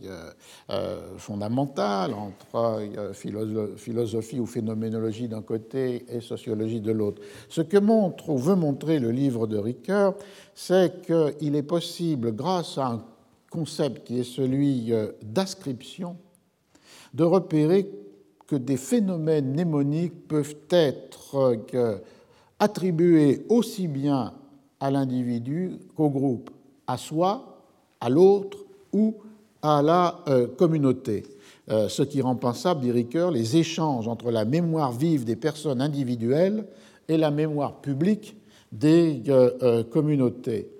Cette cette condition de possibilité, c'est de surmonter l'opposition trop radicale entre regard intérieur, regard extérieur, entre phénoménologie et sociologie. Et Ricoeur d'ailleurs décrit cette conditions de possibilité en termes de transformation interne de chacune des approches, puisqu'il montre comment l'approche phénoménologique s'est sortie du seul individu, de la seule intériorité de la conscience, pour prendre en considération l'expérience d'autrui, et donc euh, le monde social, ou pour le moins le lien social, et qu'inversement, dans des approches sociologiques ou socio-historiques, place a été donnée aux expériences de chacun des euh, acteurs à l'intérieur des perceptions ou des représentations ou des stratégies euh, partagées. On a donc là une manière de croiser les termes classiques de l'opposition en considérant que la conscience intérieure s'inscrit dans ce que Ricoeur appelle un régime du vivre ensemble, s'inscrit dans le lien social. Et inversement, que les règles, les conventions, les perceptions, les représentations partagées n'effacent pas, n'étouffent pas les singularités individuelles. Et c'est avec cette euh, inversion d'une opposition euh, traditionnelle, individuelle-collective, bousculé et reconfiguré dans euh, cet individuel inscrit dans le lien social ou cette contrainte collective qui permet la singularité, qu'on peut retourner dans la Sierra Morena et de rencontrer Sancho et Don Quichotte une seconde fois. Sancho parce que il serait le parfait exemple de l'opposition entre une mémoire collective, qui est la sienne, et une mémoire individuelle dont il dit être dépourvu. Une fois qu'il a écrit la lettre à Dulcinea, euh, Sancho va la confier sur le Librio de Memoria à Sancho pour qu'il l'amène euh, dans son village, d'abord qu'il la donne à Dulcinea, et puis ensuite qu'accessoirement il donne à sa nièce l'autre lettre de façon à ce que Sancho reçoive les trois annons qui lui ont été promis. Je cite Don Quichotte appela Sancho et lui dit qu'il voulait lui lire la lettre pour qu'il l'apprit par cœur. La tomase de memoria.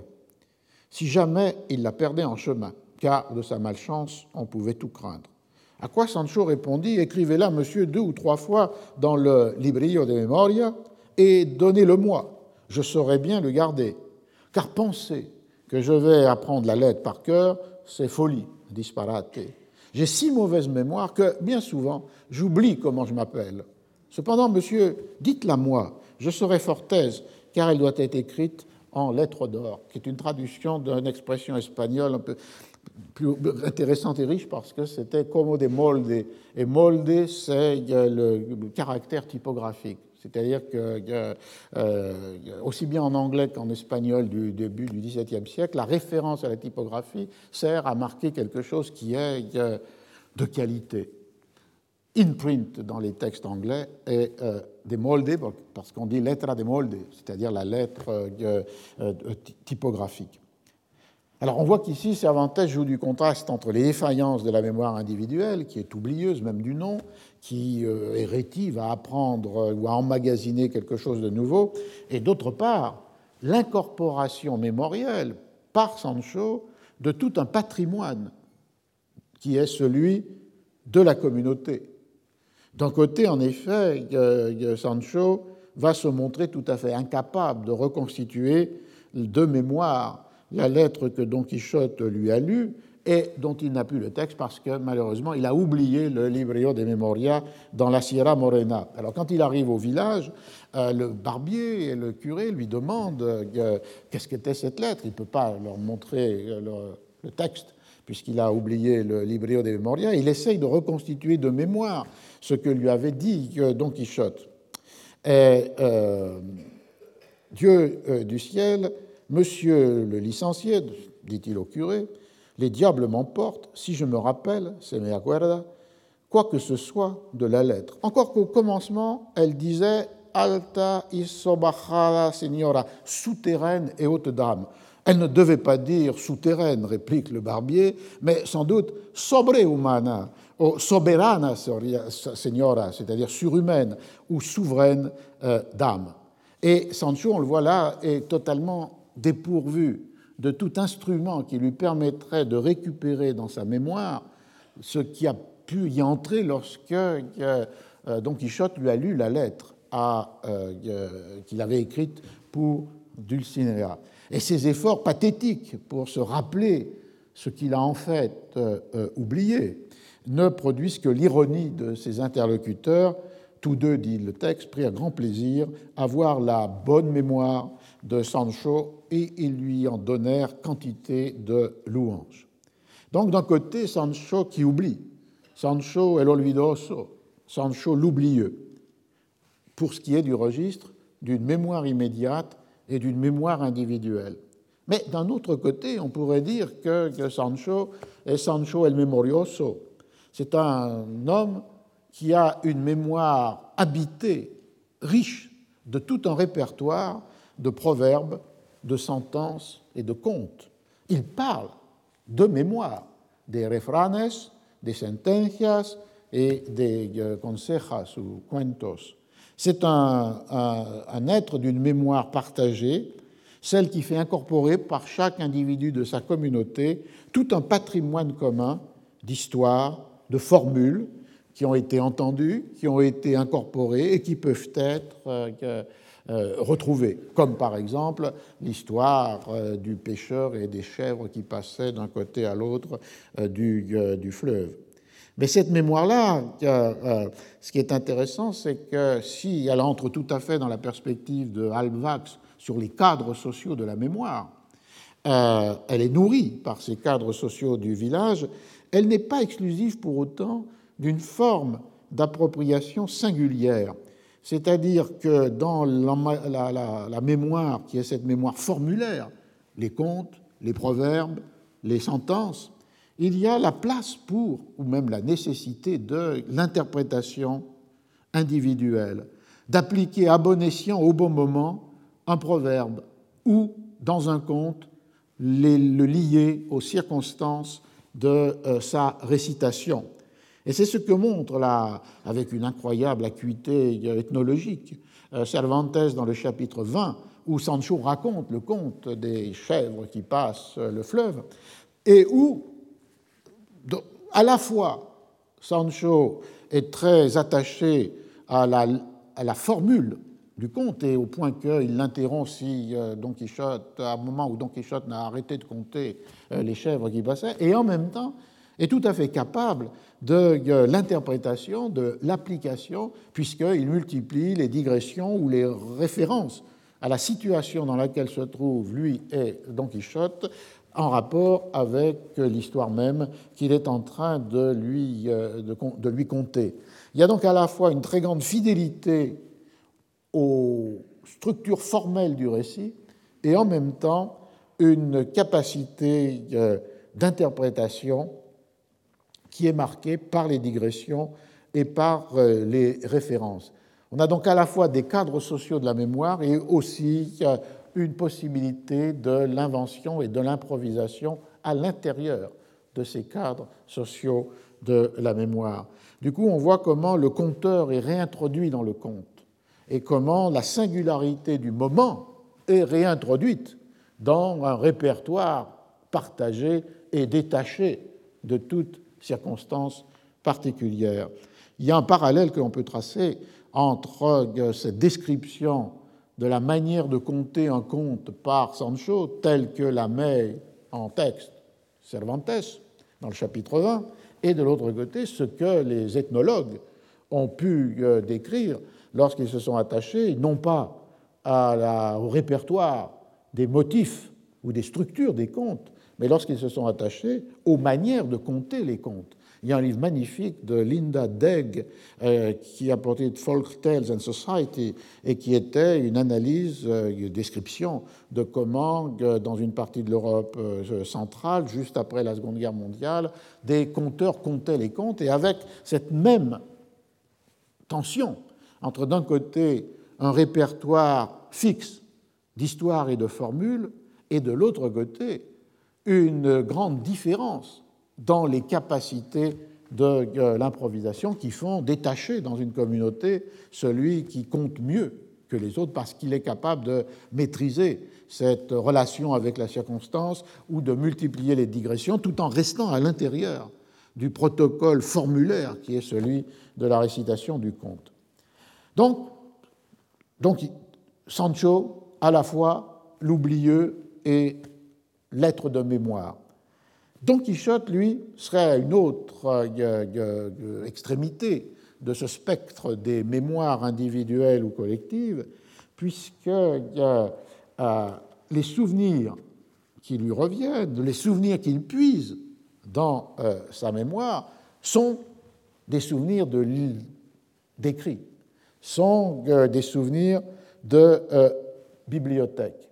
Et la mobilisation de cette mémoire de papier qui est devenue la mémoire de euh, Don Quichotte, donc une mémoire d'écrit contrastée avec euh, le monde d'oralité de Sancho, qui ne sait ni lire ni écrire, est euh, la clé pour lui pour donner sens à ce qui survient. Il applique aux situations des éléments qui lui viennent ou qu'il puise dans cette mémoire des livres, et en particulier des livres de chevalerie. On peut le voir au début du chapitre 5, où euh, il a été victime euh, euh, d'une grave mésaventure, puisque les garçons de mules des marchands de Tolède qu'il a attaqués l'ont roué de coups et il gît sur le sol moulu de, coups et de blessures. Je cite Voyant donc qu'en effet il ne pouvait pas remuer, il s'avisa de recourir à son remède ordinaire. Se de acogerse a su ordinario remedio, qui était de penser, pensar, à quelques épisodes de ses livres, et sa folie lui remit en mémoire, trujole su locura la memoria,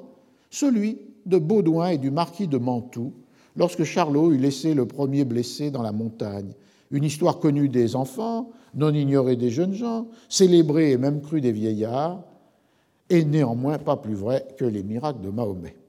Celle-ci lui parut donc s'appliquer à merveille les venia de molde, à nouveau la référence à quelque chose qui est excellent, mais parce que référé à cette pureté ou cette netteté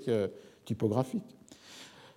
Celle-ci lui parut donc s'appliquer à merveille à la mauvaise passe où il se trouvait, et ainsi, donnant tous les signes d'une grande douleur, il se mit à, rouler, à se rouler par terre et à dire d'une voix affaiblie cela même que disait, dit-on, le chevalier blessé dans la forêt. Et Cervantes cite ici euh, six vers du romance du cycle du marquis de Mantoue que Don Quichotte a fait revenir à sa mémoire, et peut-être en usant des techniques, des mnémotechniques qui permettent euh, de euh, faire venir à la conscience ce qui était euh, en présent dans les magasins de la mémoire. On voit que dans le cas de Don Quichotte, la signification des circonstances, la possibilité de leur trouver une résolution est directement liée à cette capacité de convocation d'une mémoire qui est entièrement livresque la mémoire comme euh, bibliothèque, ou la bibliothèque comme mémoire. Euh, du coup, on voit que Don Quichotte et Cervantes déplacent sur ce registre de la satire et de l'ironie d'un Don Quichotte qui est euh, capable de puiser dans sa mémoire les fragments de texte qui vont donner sens à une situation présente, ce qui dans le monde des érudits, des lettrés, est une technique comparable, mais non pas pour faire surgir à la mémoire des fragments des romances ou des, euh, ou des livres de chevalerie, mais pour faire surgir euh, à la mémoire les lieux communs, les loci communes, qui ont été euh, stockés dans la mémoire et qui sont convoqués pour donner sens à une euh, situation et qui inscrivent les expériences singulières dans des vérités universelles. La technique fondamentale que j'ai déjà évoquée de la lecture à l'humanisme, de l'humanisme qui consiste à extraire des textes lus ce que l'on décrit comme sententiae, loci communes, c'est-à-dire les vérités les plus universelles, les vérités les plus sublimes. et que l'on met en mémoire et que l'on peut retrouver grâce à l'usage de mnémotechniques. Il y a donc dans ce passage de, du Quichotte comme une parodie chevaleresque de ce qui est une technique érudite, la capacité de donner sens à une situation en convoquant dans sa mémoire ce qui est un instrument d'intelligibilité. Dans le cas des lettrés, des érudits, des humanismes, les lieux communs. Dans le cas euh, de Don Quichotte, les romances ou les livres de chevalerie. Alors je vais terminer avec un, dernier, euh, un dernier texte qui n'est pas cité par, euh, par Ricoeur, mais qui nous permet peut-être de poursuivre plus avant cette idée de l'inscription de caractères communs aux mémoires individuelles et aux mémoires euh, collectives. Euh, c'est une des, euh, une nouvelle, de, un conte aussi de Borges, qu'il a, un des derniers qu'il a écrit, puisqu'il l'a écrit en 1980, publié dans le journal Clarín, cette fois-ci, et qui ensuite sera euh, repris euh, euh, avec trois autres contes pour former le dernier anthologie de contes de Borges intitulé La Memoria de Shakespeare. Il revient toujours dans une interview sur les raisons de, l'écriture de ce conte, La Mémoire de Shakespeare. Et il dit que ce qui en était l'origine était un rêve fait en 1975, alors qu'il était aux États-Unis pour un tour dans des universités américaines, à l'université de Michigan, et dans laquelle il aurait entendu la phrase suivante Je te vends la mémoire de Shakespeare. Euh, et il termine la rédaction du conte en 1979. Et je cite En réalité, j'ai passé toute ma vie à penser à ce conte, et je le considérais un peu comme un devoir il représente pour moi ce que fut le Faust pour Goethe. J'avais très peur de ne pas pouvoir le terminer et de ne pas le réussir, car j'y pensais sans cesse. Je le considère un peu comme le compagnon de ma vie littéraire. Alors on peut toujours avoir euh, une relation critique par rapport aux déclarations de Borges, à la fois parce que tout homme peut reconstituer illusoirement dans le passé euh, ce qui est considéré comme l'origine de ce qu'il a fait, et aussi parce que dans le cas de Borges, le jeu euh, est constamment euh, présent, et en particulier ce, thème du, rêve. Le rêve ici, où il entend de cette injonction de vendre la, ou de transmettre la mémoire de, Shakespeare, et aussi, comme on l'a vu, en fait, qui est peu commenté, mais très important dans Funès et le Memorioso, c'est-à-dire non seulement l'incapacité à penser, mais aussi euh, euh, l'incapacité à dormir. Et je pensais d'ailleurs que les langues romanes peuvent donner une illustration de cela, mais peut-être avec d'ailleurs une discordance, puisque euh, dans le cas de l'espagnol, accordar, c'est se souvenir d'eux. Et dans le cas du portugais, c'est accordar, c'est se réveiller. Et donc, du coup, dans les deux cas, on aurait, avec ce lien lexical, la même relation entre euh, le sommeil et euh, le souvenir telle qu'elle est euh, mise en, place dans le texte de, de Funès et Memorioso et des commentaires qui l'accompagnent chez, chez Borges. Alors revenons à la mémoire de Shakespeare. Cette fable est un peu moins fameuse que celle de, de Funès et elle raconte comment une mémoire individuelle celle de Shakespeare peut être transmise à d'autres, entière, intacte. Euh, c'est triste ou dommage que Ricoeur n'ait pas pensé à ce, texte parce que c'était une illustration parfaite de la possibilité d'inscription euh, euh, identique des mémoires, soit à l'individu, soit au groupe. Ici, le groupe, c'est ceux qui reçoivent successivement la mémoire de Shakespeare. L'histoire commençant par euh, un euh, soldat euh, qui s'appelle Adam Clay, qui meurt en Orient à l'aube dans une ambulance et qui avait la mémoire de Shakespeare et qui la transmet à un critique shakespearien, Daniel Thorpe, et lui-même l'offre à un troisième porteur de cette mémoire euh, de Shakespeare, Hermann Zörgel, qui est un spécialiste allemand de littérature anglaise, l'auteur supposé d'une chronologie de Shakespeare et, comme le dit Borges, d'une étude sur les néologismes que Chapman avait inventés pour traduire euh, Homère. Et Zörgel accueille le don, la mémoire de Shakespeare, en prononçant la formule J'accepte la mémoire de Shakespeare, répondant positivement à la question que Borges dit avoir reçue dans son euh, sommeil à Michigan. Dès lors, euh, et c'est là le point clé, Sorgel, comme avant Thorpe, comme avant Clay, est l'homme de deux mémoires. Et euh, toute la fiction de Borges, dans ce cas-là, se déploie en opposant, comme on l'a fait au début de cet exposé, Mnémée et anamnésis c'est-à-dire mnémé, surgissement du souvenir, et anamnésis, travail, quête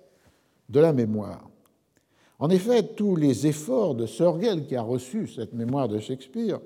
pour réellement euh, se l'approprier, se révèlent vains. Il a lu tous les livres lus par Shakespeare. Il a lu les sonnets qui peut être considéré comme euh, un document plus biographique ou autobiographique. Il est même allé à Stratford-upon-Avon pour euh, être là dans le lieu de l'existence même de Shakespeare. Et euh, tout cela ne suffit pas à s'emparer pleinement de la mémoire qui lui a été transmise. À l'inverse, c'est dans ses rêves cette mémoire qui s'empare euh, de lui. Euh, Thorpe, le second euh, possesseur de la mémoire de Shakespeare, dans le conte, le disait déjà. J'ai à présent deux mémoires, la mienne personnelle et celle de Shakespeare, que je suis en partie, ou pour mieux dire, deux mémoires me gouvernent. D'ailleurs, l'espagnol est plus, est plus économe parce que il, euh, dit, euh, il dit cela avec un seul verbe, euh, tener. Tengo dos memorias, j'ai deux mémoires, mejor dicho, dos memorias me tienen, deux mémoires, mon. Et donc, on voit que c'est à partir de ça, par cette invasion de la mémoire de Shakespeare de manière inconsciente dans son rêve, que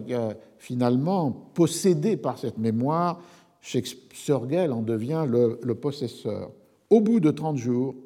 environ, la mémoire du mort me stimula. Durant une semaine d'étrange félicité, j'eus presque le sentiment d'être Shakespeare. Cassie crei sert Shakespeare.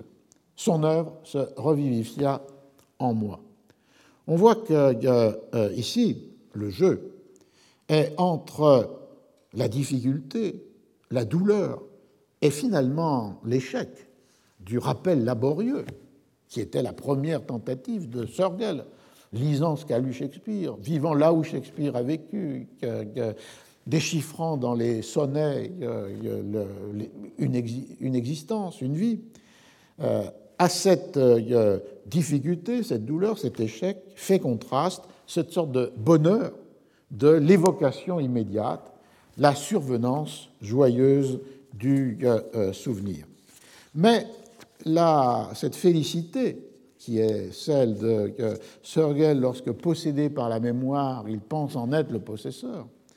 elle euh, ne dure pas dans la mesure où la blessure réside dans l'impossibilité de concilier deux mémoires, la leur et celle du poète, qui devient accablante. Je cite Durant la première étape de mon aventure, je sentis le bonheur d'être Shakespeare, ce qui se transforma plus tard en un joug insupportable et en terreur. Au début, nos deux mémoires ne mélangeaient pas leurs eaux. Avec le temps, le grand fleuve shakespearien menaça et anéantit presque mon modeste cours d'eau. Je notais avec épouvante que j'étais sur le point d'oublier la langue de mes pères, et comme l'identité personnelle se fonde sur la mémoire, je craignis pour ma propre raison. Au fur et à mesure que passent les années, tout homme est contraint d'endurer la charge croissante de sa mémoire. Deux mémoires m'accablaient qui se confondaient parfois, la mienne et celle de l'autre, incommunicable. Il y a donc là la, la raison pour laquelle, à cette félicité que représente la possibilité d'avoir la mémoire de Shakespeare, succède à un moment la nécessité, l'urgence de se libérer de cette mémoire qui étouffe la mémoire propre et qui du coup euh, met en péril, met en danger l'identité même. Euh, et du coup, Sergel, par téléphone, choisissant au hasard, fait don de sa mémoire à ce qu'il appelle la voix d'un homme cultivé, qui lui aussi répond J'accepte la mémoire de Shakespeare et va courir à son tour le, le risque. On voit donc que la, modalité ou la modulation du conte de Borges jusque-là, par rapport à cette idée d'inscription de traits communs à la mémoire individuelle ou à la mémoire euh, collective, introduit quelque chose d'autre, qui est la difficile, la douloureuse conciliation de deux mémoires. Et cette inscription théorique n'a pas, dans la réalité phénoménologique, évidemment, la même possibilité. Elle est traduite par cette tension euh, insupportable entre une identité qui se détruit et d'autre part euh, la séduction d'avoir la mémoire de Shakespeare, presque de pouvoir être Shakespeare. La fin du conte nous ramène euh, à, à l'oubli, puisque une fois cédée la mémoire, il faut en effacer les traces. C'est-à-dire que ce travail de l'oubli est aussi difficile, aussi exigeant que le travail de la quête, que le travail de l'anamnèse. Sergel dit J'avais imaginé diverses disciplines afin d'éveiller l'ancienne mémoire. J'ai dû en chercher d'autres pour l'effacer, c'est-à-dire le pendant de ces efforts pour euh, posséder la mémoire de Shakespeare a comme euh, même exigence les efforts pour l'effacer. L'une d'elles fut l'étude de la mythologie de William Blake, disciple rebelle de Swedenborg. Je constatais qu'elle était moins complexe que compliquée. Ce chemin ainsi que tous les autres furent inutiles. Ils me menaient tous à Shakespeare. Donc on voit que, comme sur le Librillo de Memoria de Cardenio, comme sur le Wunderblock de Freud, l'effacement est nécessaire, vital, mais qu'en même temps, la trace est perdurable. Et dans ce cas-là, une trace qui euh, est un obstacle, est un euh, handicap. La construction d'une mémoire de réserve qui suppose l'oubli ne protège donc pas, dans le cas de Sorgel, de retour non voulu de ce qui aurait dû euh, disparaître. Et c'est ainsi que le conte se termine par un post-scriptum qui énonce euh, à la fois l'exigence douloureuse et euh, finalement l'impossibilité heureuse de l'oubli, cette ambiguïté qui tourne autour d'une impossibilité qui finalement peut être euh, heureuse en même temps que l'exigence de l'effacement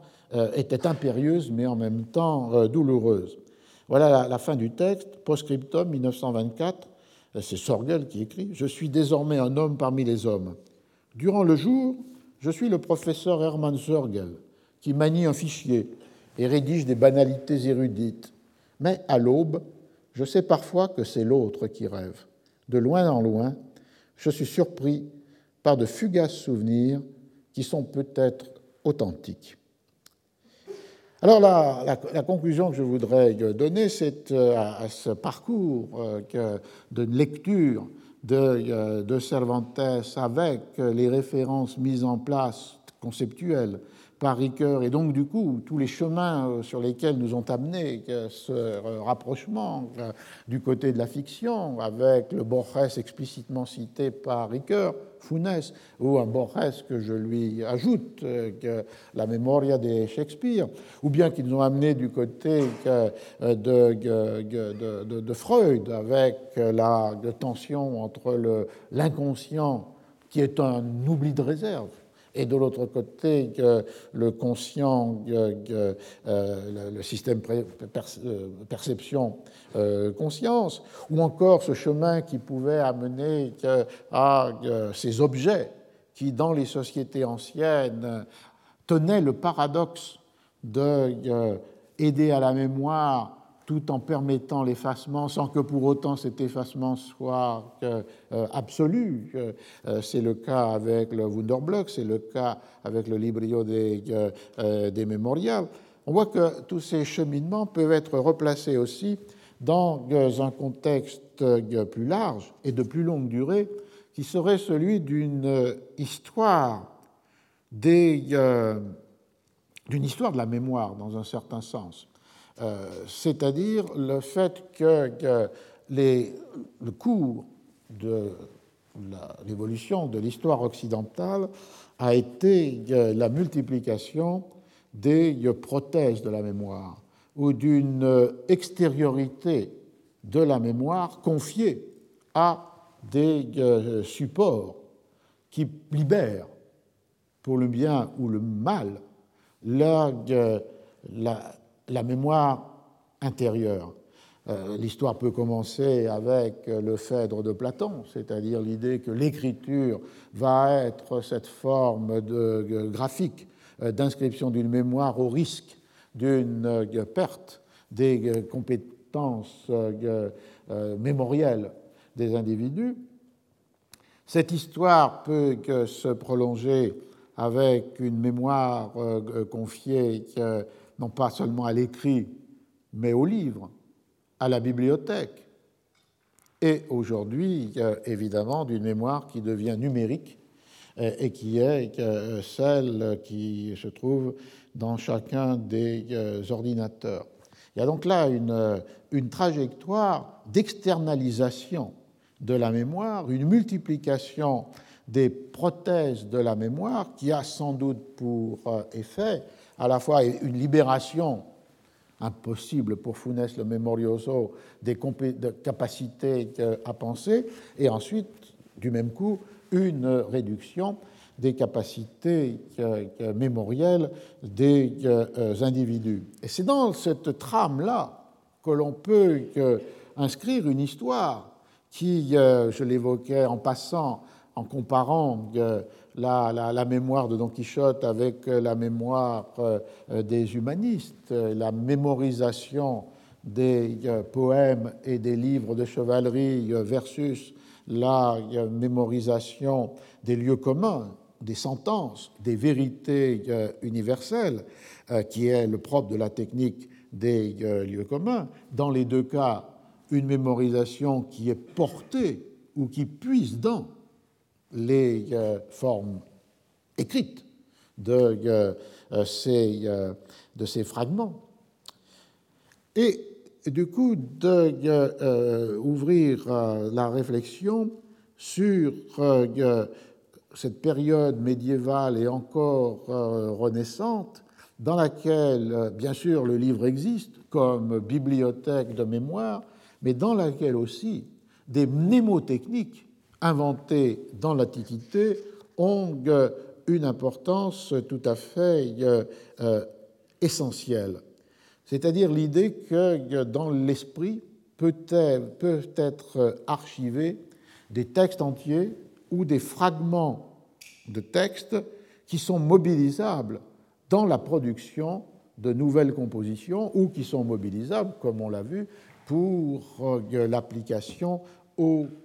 circonstances. Et les travaux euh, ou les livres de euh, euh, Marie Carruthers, Paolo Rossi, Frances Yates s'inscrivent dans, dans ce paradigme selon lequel, et surtout ceux de Marie Carruthers, dans lequel les, les, les mnémotechniques sont des techniques qui visent à donner un primat à la mémoire incorporée par les individus,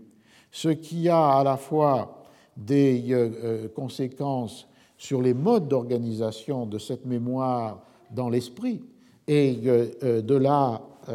les techniques de mémorisation qui renvoient à, tous les dispositifs qui permettent d'organiser mentalement des magasins de la mémoire, euh,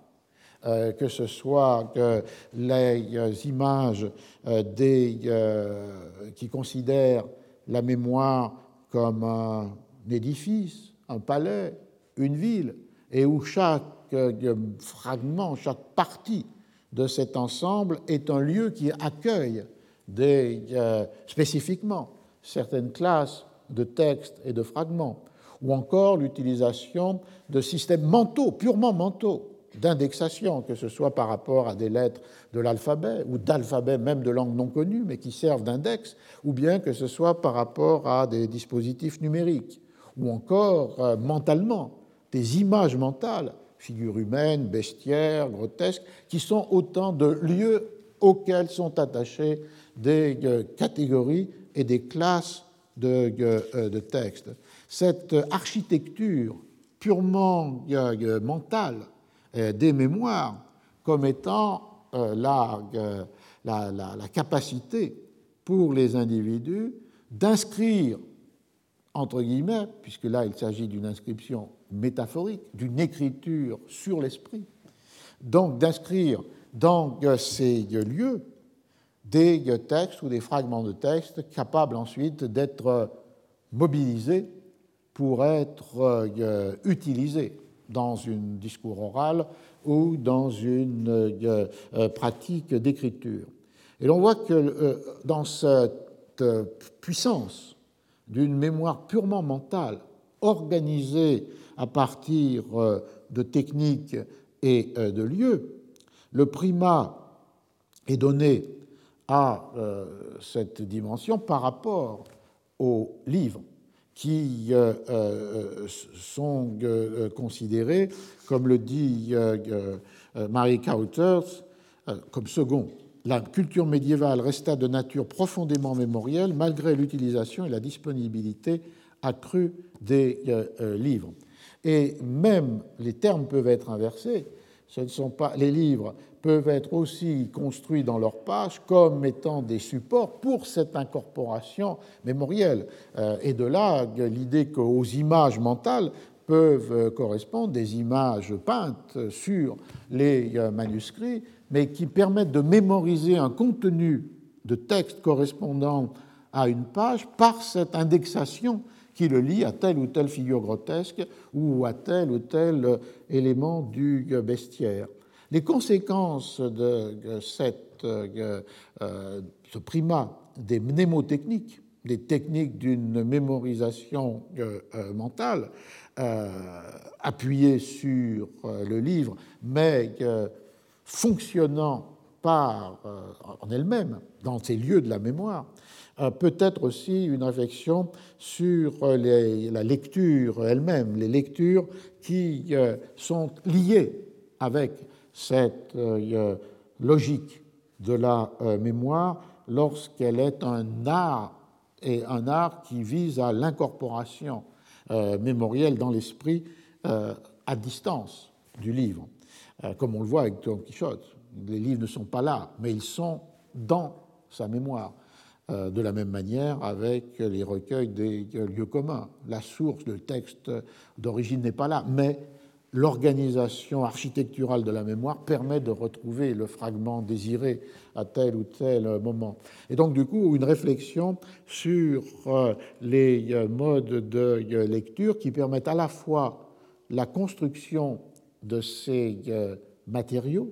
et on peut supposer que beaucoup de fragmentation euh, des textes, par exemple les versets de la Bible ou des questions dans des corpus juridiques, ont pu avoir une existence mentale avant même d'être une structure de leur composition sur la page euh, des livres, mais évidemment permettant du coup par cette euh, segmentation des possibilités d'incorporation pour la mémoire. Euh, on peut penser aussi que le type de euh, lecture qui euh, favorise cette incorporation est la lecture qui est cette lecture silencieuse, solitaire, par les yeux seuls, que l'on voit gagner en importance au fil de l'époque médiévale aux dépens d'une lecture nécessairement oralisée.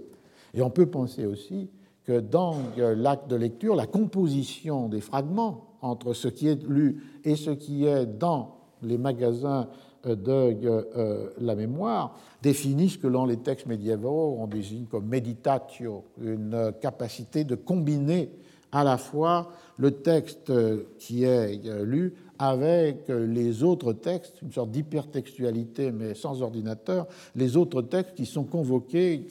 dans ces lieux, architecture ou magasins de la, de la mémoire. Et on a, on a là, évidemment, une matrice aussi pour comprendre euh, les euh, textes que j'ai évoqués ou commentés euh, ce matin. Cette matrice cédant de plus en plus la place lorsque cette externalisation de la mémoire dont je parlais va se développer et prendre toute son importance en non plus pensant le livre comme un aliment pour les mnémotechniques, mais comme un, dépôt, comme un répertoire, comme une ressource pour une mémoire qui n'a plus à être dans l'ordre du mental, et euh, avec euh, les, euh, le, monde, le monde numérique, une étape supplémentaire dans cette externalisation et cette assignation à un objet qui est à la fois très matériel et euh, immatériel de euh, la mémoire. La première question sur la capacité différente euh, des ordinateurs étant la capacité de leur mémoire. Donc on a là une, une trajectoire qui, je crois, est extrêmement fondamentale et dans laquelle on peut insérer ce que, j'ai essayé de faire ce matin en essayant de, de lire les différentes formes de mémoire, surgissement ou anamnèse, individuelles ou collectives, telles qu'elles sont à la fois conceptuellement désignées en s'appuyant sur toute une tradition philosophique et phénoménologique par Paul Ricoeur, et telles que ces distinctions, elles sont euh, utilisées à l'état pratique pour produire des effets esthétiques dans la caractérisation des personnages, dans euh, euh, l'ironie ou la satire,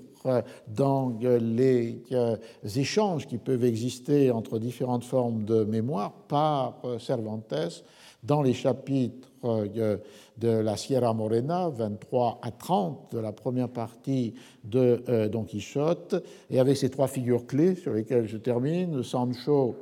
l'homme des cadres sociaux d'une mémoire entièrement orale, Don Quichotte, l'homme d'une bibliothèque comme mémoire, et avec, euh, entre ces deux extrêmes, d'une mémoire sans écrit et euh, d'un écrit qui est mémoire, là, euh, le libro au librio des Memoria, c'est-à-dire cet objet qui est à la fois un objet d'inscription et euh, d'effacement, qui est un objet qui aide à la mémoire, mais qui en même temps n'est pas paralysé par les traces du passé. Et c'est donc là cette euh, lecture qui me paraît justifier, cette interprétation qui me paraît justifier cet acte anachronique, péché d'historien commis euh, ce matin, c'est-à-dire le fait de lire Cervantes avec euh, des euh, catégories et des concepts dont il ne pouvait que très partiellement euh, disposer. Merci.